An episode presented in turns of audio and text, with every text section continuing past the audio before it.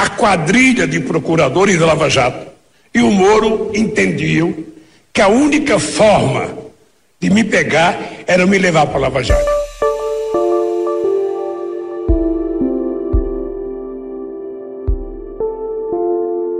O destino político e jurídico do ex-presidente Lula está nas mãos, mais uma vez, do Supremo Tribunal Federal.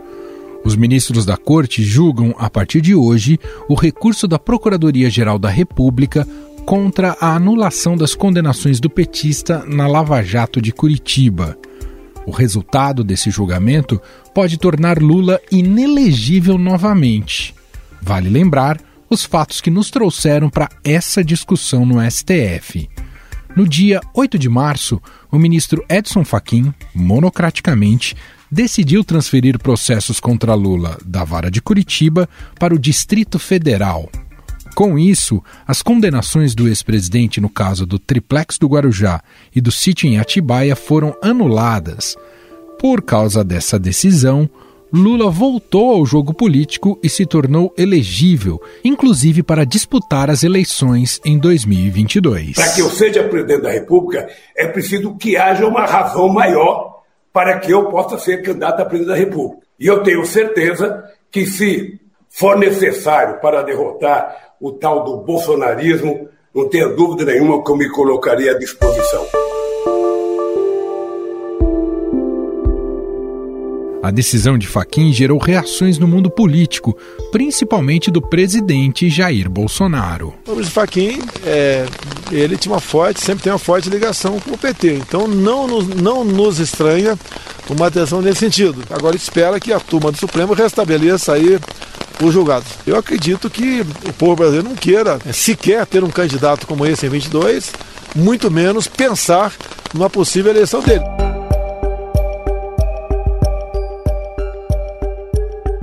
Duas semanas depois do despacho de Faquim, a segunda turma do STF reconheceu, por três votos a dois, que Moro agiu com parcialidade contra Lula no processo do triplex do Guarujá. Nós estamos diante, de fato, de um grande escândalo. E não importa o resultado deste julgamento, a desmoralização da justiça já ocorreu. O Tribunal de Curitiba é conhecido mundialmente hoje como um tribunal de exceção Enche-nos de vergonha!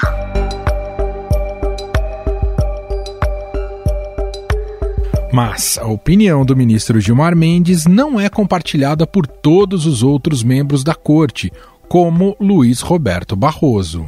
Eu só não acredito em conspiração. Em erro judiciário, eu acredito, já vi muitos. É, em conspiração, eu não acredito. Era preciso que o juiz, é o Ministério Público, o juiz, depois os três desembargadores do Tribunal Regional Federal da Quarta Região e mais os cinco ministros do STJ estivessem concertados em conluio é, para perseguir uma pessoa.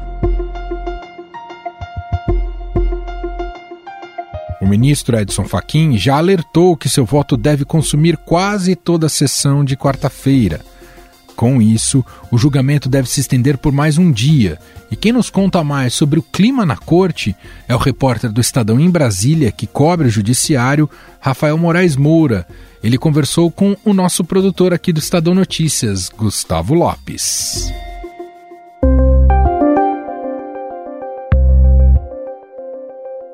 Tudo bem, Rafael? Tudo. Boa quarta-feira para você e para os nossos ouvintes. Um dia de grandes temas indo para o plenário do Supremo e dois casos que atingem diretamente os interesses do Palácio do Planalto. Rafael, a gente sabe que o plenário do Supremo Tribunal Federal hoje tem duas cascas de ferida, né? Uma delas, a CPI da Covid, né? Corroborar ou não a liminar dada pelo ministro Luiz Roberto Barroso e este caso envolvendo o ex-presidente Lula, né? As anulações das condenações dele no âmbito da Justiça Federal em Curitiba. O fato de ter esses dois julgamentos, dá para gente imaginar que a CPI da Covid vai ser mais rápido para dar tempo de começar, de iniciar também esse julgamento que envolve o ex-presidente Lula? Exatamente, uma pauta congestionada e o Faquin já disse que o voto dele é longo, bem elaborado, aprofundado. Lembrando o que está em jogo no caso Lula, né? Aquela decisão do mês passado em que o Faquin fez um strike completo, digamos assim. Ele anulou as condenações do Lula na Lava Jato, mandou as ações penais para a Justiça Federal do DF, dizendo que Curitiba não tinha competência para julgar o Lula, e também permitindo que a Justiça Federal do DF reaproveitasse o trabalho feito em Curitiba. Então, assim, os nossos ouvintes devem estar se perguntando, mas o que, que isso significa na prática? Na prática, o Supremo vai decidir se mantém ou não de pé essa decisão do Faquin e todos esses pontos. Anular as condenações do Lula, mandar os casos para Brasília e o reaproveitamento do trabalho feito em Curitiba. E aí, nesse julgamento também, tem um outro ponto que deve ser levantado, que é a questão da suspeição do Moro. Os nossos ouvintes devem se lembrar que no mês passado o Supremo declarou o ex-juiz federal Sérgio Moro parcial ao condenar o Lula no caso do triplex do Guarujá. Lembra que esse julgamento de placar apertado de 3 a 2? Sim. Só que essa decisão do Faquin foi antes da conclusão desse julgamento. O Faquin, o que, que ele fez? Ele sabia que a Lava Jato estava enfraquecida, estava perdendo apoio dentro do Supremo Tribunal Federal, ele sabia que ia perder, então ele fez o quê? Ele fez uma manobra para tentar reduzir danos, tirar o foco do Moro e tentar preservar o legado da Lava Jato. Por isso que ele deu essa decisão, que é benéfica para o Lula, mas também tentando blindar o Sérgio Moro da suspeição. O raciocínio do Faquinha é o seguinte: olha, se eu anulei a condenação do Moro contra o Lula, ela não existe mais. Então, por que, é que a gente vai ficar avaliando se ele foi parcial ou não numa ação que eu já anulei tudo, sabe? Esse foi o raciocínio do Faquin. E aí a segunda turma contrariou o Faquin e decidiu, não, a gente vai continuar esse julgamento porque esse julgamento já foi iniciado. O que, que o plenário pode fazer? O plenário vai analisar todos os pontos da decisão do Faquin, inclusive o ponto em que o Faquin mandou arquivar a suspeição do Moro. Então, o Faquin a Procuradoria-Geral da República então, acham que tem um espaço para revisitar o tema da suspeição do Moro, porque pela decisão original do Faquin, aquela decisão bombástica que tornou o Lula elegível e apto a disputar as eleições, o Faquin tinha mandado arquivar a suspeição do Moro. Hum. Só que aí a segunda turma acabou contrariando o Faquin e julgou o Moro parcial. Só que agora é o plenário todo que vai analisar esse ponto e aí a grande questão é: será que o plenário vai dar uma reviravolta no caso do Moro? Isso é considerado pouquíssimo provável. Eu falei com quatro ministros da corte e eles acham que a tendência do plenário é se curvar ao entendimento da segunda turma de que declarou Moro parcial. Aí você vai falar, mas o que, que isso significa agora? Se o plenário mantiver a decisão do Faquin, como indica a nossa apuração, e mandar esses casos de Curitiba para o Distrito Federal, mas o Moro foi considerado suspeito, lembra? Foi considerado Sim. parcial. É como se as digitais do Moro contaminassem todo o processo. A adesão original do Faquin falava: olha, Brasília pode aproveitar tudo que Curitiba fez. Mas com o Moro parcial, aí vai voltar a estaca zero. É como se hum. fosse assim, dinamitada toda a ação do triplex e vai ter que voltar do início.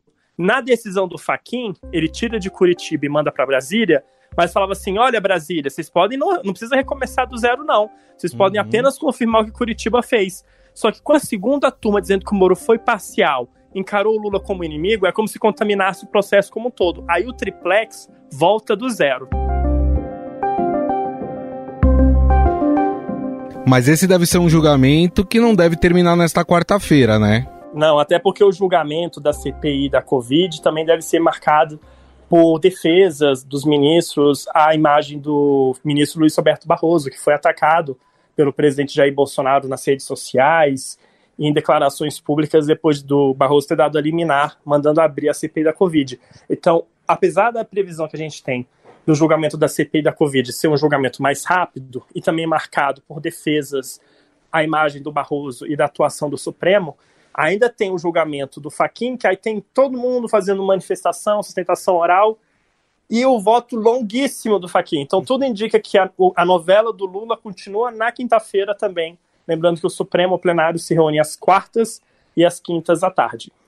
Tem alguma chance, e acho que as pessoas que estão nos ouvindo devem estar perguntando agora, esse julgamento tornar o Lula inelegível novamente ou isso é impossível, Rafa? A avaliação nos bastidores do Supremo Tribunal Federal e na Procuradoria-Geral da República é que uma reviravolta é considerada muito improvável, porque o Faquin ele levantou uma série de precedentes da própria segunda turma em que a segunda turma tirou casos de Curitiba ou derrubou condenações sob a alegação de que a Justiça Federal de Curitiba não tinha competência para julgar alguns réus da Lava Jato. E o Faquin elenca 20 precedentes. Então é curioso, na decisão do Faquin que beneficiou Lula, ele diz o seguinte: olha, estou me curvando a um entendimento que não foi firmado por mim, é um entendimento firmado pela segunda turma em uma série de julgamentos em que eu fiquei vencido. Então o Faquin meio que se curvou, digamos assim, à vontade da maioria da segunda turma. E agora no plenário, a tendência que a gente pega de captando os humores da corte é de que a tendência é de que seja mantida essa decisão no ponto em que ela anula as condenações contra o presidente Lula na Lava Jato. O grande ponto é reviravolta na suspeição, isso também parece pouco improvável. Eu estava até conversando com o um integrante da cúpula da PGR e perguntei: vocês veem algum espaço para reverter esse cenário? Porque o principal ponto é: se o Moro for suspeito e parcial, isso poderia acabar criando efeito cascata, contaminando uma série de processos. Olha o que, que me, me, respondeu o integrante da cúpula da PGR. Há alguma saída melhor que a de Faquin? Ou seja, porque a saída de Faquin era justamente isso, para blindar o Moro, né? Então, assim, a PGR está tentando derrubar a decisão do Faquin curioso, né? É um julgamento que diz muito ao presidente Bolsonaro, diz muito às pretensões eleitorais do ex-presidente Lula, diz muito para o ex-juiz federal Sérgio Moro e também diz muito sobre a Lava Jato, o destino de todo mundo interligado e o plenário do Supremo é que vai decidir. Este Rafael Moraes Moura, repórter do Estadão em Brasília. Rafael, queria te agradecer mais uma vez. Um grande abraço para você e bom trabalho. Um grande abraço e boa quarta-feira para todo mundo.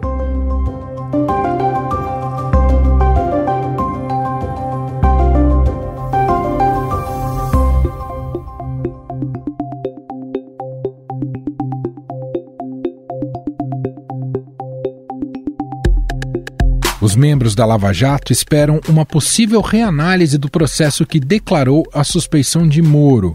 Como explicou Rafael Moraes Moura, existem várias decisões possíveis no plenário do Supremo. Os ministros podem manter o envio dos processos contra Lula de Curitiba para Brasília. O Supremo pode também decidir manter as condenações de Lula na Justiça Federal de Curitiba. Nesse caso, por sinal, se o Supremo decidir derrubar a decisão de Faquim e manter os atos processuais contra Lula na Justiça Federal de Curitiba, o ex-presidente volta a ser ficha suja, caso condenado novamente. Sobre essas hipóteses, vamos conversar agora com a jurista, professora da FGV Direito de São Paulo e coordenadora do Supremo em Pauta, Heloísa Machado. Tudo bem, professora? Seja bem-vinda. Tudo bem, muito obrigada. É um prazer estar aqui com vocês. Mais do que analisar esse recurso da PGR, o Supremo vai precisar, a partir dessa quarta-feira, resolver essa questão da parcialidade de Moro, antes de tudo, se isso deve ser aceito ou não? Olha, é, o que está na pauta do Supremo Tribunal Federal nessa quarta-feira é o debate sobre a incompetência da 13ª Vara é, Federal de Curitiba para aquelas quatro ações é, penais relativas ao ex-presidente Lula. O caso do Guarujá, o caso é, do sítio de Atibaia e doações e imóveis, né, dois casos separados relativos ao é, Instituto Lula. É, neste é, caso que está na pauta, o debate não deve sair é, deste tema da incompetência, ou seja, se havia razões ou não é, que atraíam o julgamento dessas ações lá para Curitiba, ao invés delas serem distribuídas é, para outras instâncias, né, que seriam as instâncias originárias, a ideia de um juiz natural para julgar essas ações penais. É, a gente sabe que a segunda turma é, do Supremo Tribunal Federal já julgou a questão da suspeição, aí sim, né, da parcialidade do juiz Moro, porque são coisas diferentes, né? Uma, a incompetência que será julgada essa quarta-feira se refere às regras de distribuição dos casos e, portanto, uma ofensa ao princípio do juiz natural. E a suspeição, por sua vez, se refere à perda de imparcialidade, uma motivação pessoal e política uh, para o juiz uh, se comportar de uma determinada maneira, e este julgamento já foi encerrado na segunda turma.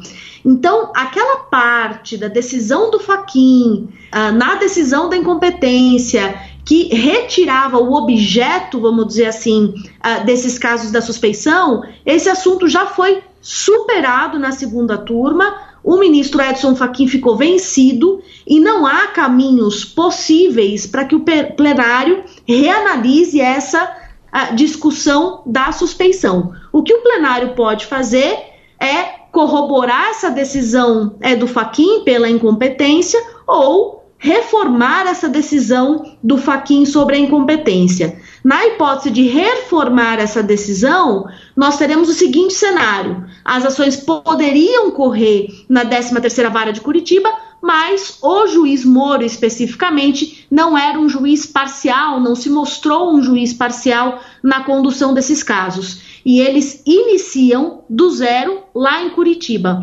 Na hipótese dessa decisão do Faquin ser confirmada, os casos começarão do zero na Justiça Federal do Distrito Federal, que já foi indicada pelo ministro Edson Fachin como o juízo competente para esses casos a partir de agora. Professora, a questão da, do tempo pode pesar contra a decisão do Faquinha, ou seja, só agora ele reconhecer que essas ações deveriam ocorrer, é, ocorrer no Distrito Federal e não em Curitiba?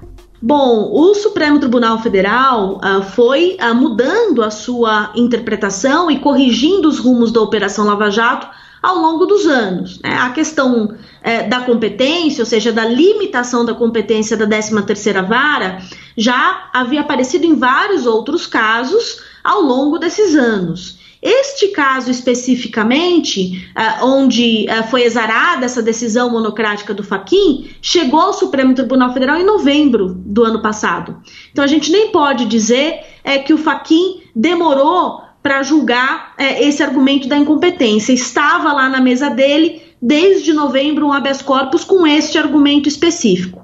É claro que esse é um fato que já vem sendo é, relatado pela defesa há muito tempo. Essa é uma das principais críticas da Operação Lava Jato desde o seu primeiro momento, que essa concentração é, de ações sem uma conexão forte na Justiça Federal de Curitiba seria um ponto frágil para a manutenção da operação ao longo dos anos e, é, querendo ou não, quando a Procuradoria-Geral da República, o Ministério Público Federal e o próprio juiz Sérgio Moro uh, forçam, vamos dizer assim, essa interpretação para manter as ações, criaram esse espaço de anulação é, posterior.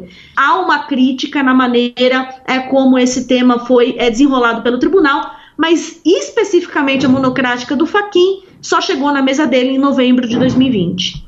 Sob a ótica do Lula, da defesa do Lula, ele já é vitorioso ou ainda há um risco dele se tornar, se tornar inelegível, professora? Bom, uh, o risco existe.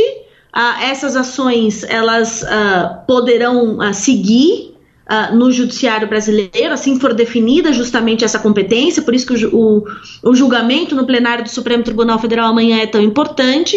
E há a possibilidade, sim, de acontecer uma nova é, denúncia, um novo recebimento de denúncia, uma nova condenação em primeira instância, uma nova condenação em segunda instância.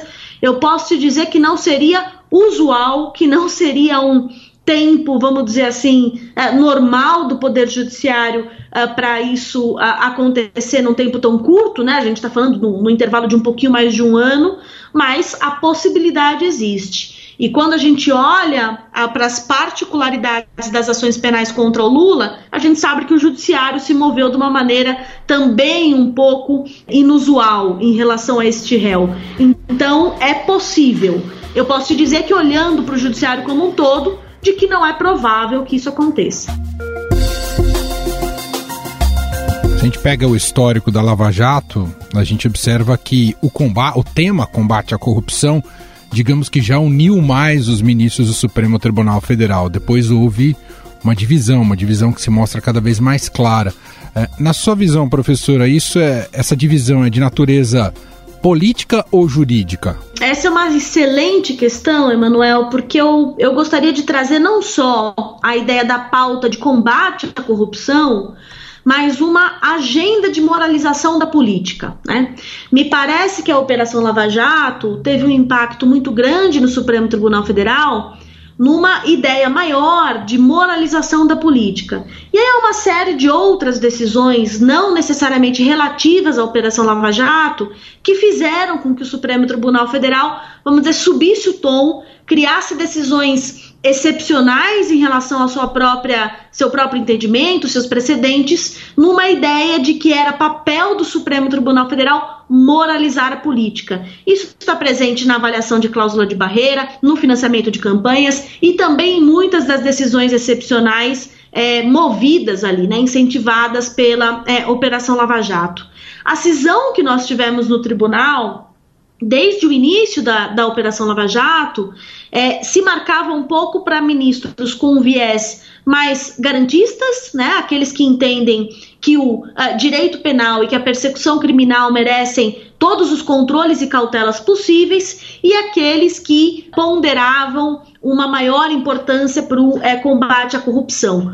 Como, ao longo dos anos, ficou muito custoso para o Supremo Tribunal Federal é, chancelar decisões é, muito extraordinárias e também é, muito é, afrontosas ao devido processo legal adotadas pela Operação Lava Jato, aos poucos os ministros foram se distanciando, vamos dizer, daquela ideia de que seria possível argumentar qualquer coisa desde que a finalidade fosse é, o combate à corrupção. E aí, ao longo dos anos, de fato, os ministros vão a, adotando, vamos dizer assim, uma postura mais crítica em relação à Operação Lava Jato. Isso a, aparece seja quando o Supremo Tribunal Federal volta atrás na ideia de aplicação de medidas cautelares a parlamentares, né? O caso do Aécio Neves é o maior exemplo. O Supremo volta atrás para é, conferir às casas legislativas a última palavra sobre a aplicação de medidas cautelares, garantia que não tinha sido dada a Eduardo Cunha, por exemplo, naquele momento.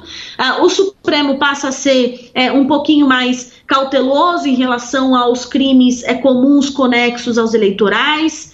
Ah, o Supremo estabelece balizas para os termos de colaboração premiada e também para a ordem de apresentação de alegações finais de réus colaboradores frente a réus é, não colaboradores. Então, de certa maneira, o Supremo começa a tentar colocar a operação é, Lava Jato é, nos trilhos, mas, é, querendo ou não, essas mensagens da operação spoofing uh, tornam, vamos dizer assim, uh, um, um contexto muito propício para o Supremo Tribunal Federal também tomar as rédeas, vamos dizer assim, das falhas da Operação Lava Jato. E aí nós temos essa, esse resultado, né, de que pode parecer um, um cavalo de pau, né, uma guinada muito grande na posição dos ministros, mas foi algo construído ao longo dos anos a partir desse controle dos atos das instâncias inferiores. Muito bem. Agradeço à professora de Direito Constitucional da FGV Direito São Paulo, coordenadora do Supremo em Pauta, professora Heloísa Machado, mais uma vez participando aqui com a gente. Muito obrigado, viu, professora? Muito obrigada, foi um prazer. Estadão Notícias.